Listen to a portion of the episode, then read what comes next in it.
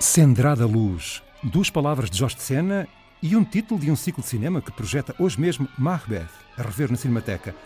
Antes do general implorar às estrelas, ouçamos o poeta.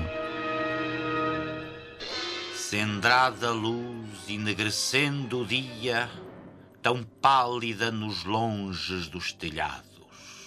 Jorge de Sena, fragmento do soneto 21 do ciclo As Evidências, uma gravação registrada em 1969 e a pedir pelo menos mais dois versos, quase shakespearianos. Ao fim terrível que me espera extenso, nenhum conforto poderei pedir. Neste poema de meados dos anos 50 do século passado, Sena poetou sobre uma certa dor. Chamou-lhe dor libérrima. A dor que também guiou Shakespeare, rendido à ironia trágica do general que há de ser rei. Macbeth, por Orson Welles, a fita de 48 que tanto impressionou Sena o poeta vincou a barbárie, a violência primária de uma época selvática, vista sem qualquer embelezamento bucólico. Orson Welles, numa adaptação considerada bizarra mas genial, rodou o filme quase sem dinheiro e situou a ação numa suposta antiga Escócia ainda selvagem e meio perdida na bruma que envolve história e lenda. Numa das três versões que circulam na internet, à passagem do sétimo minuto, escutamos o general, escutamos Orson Welles a implorar às estrelas apagai o vosso brilho e não deixai que a luz veja os meus profundos e negros desejos. Stars, hide your fires.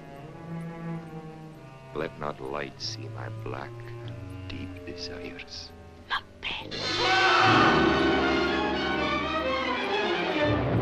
Ao fim terrível que me espera extenso, nenhum conforto poderei pedir da liberdade o desdobrado lenço meu rosto cobrirá.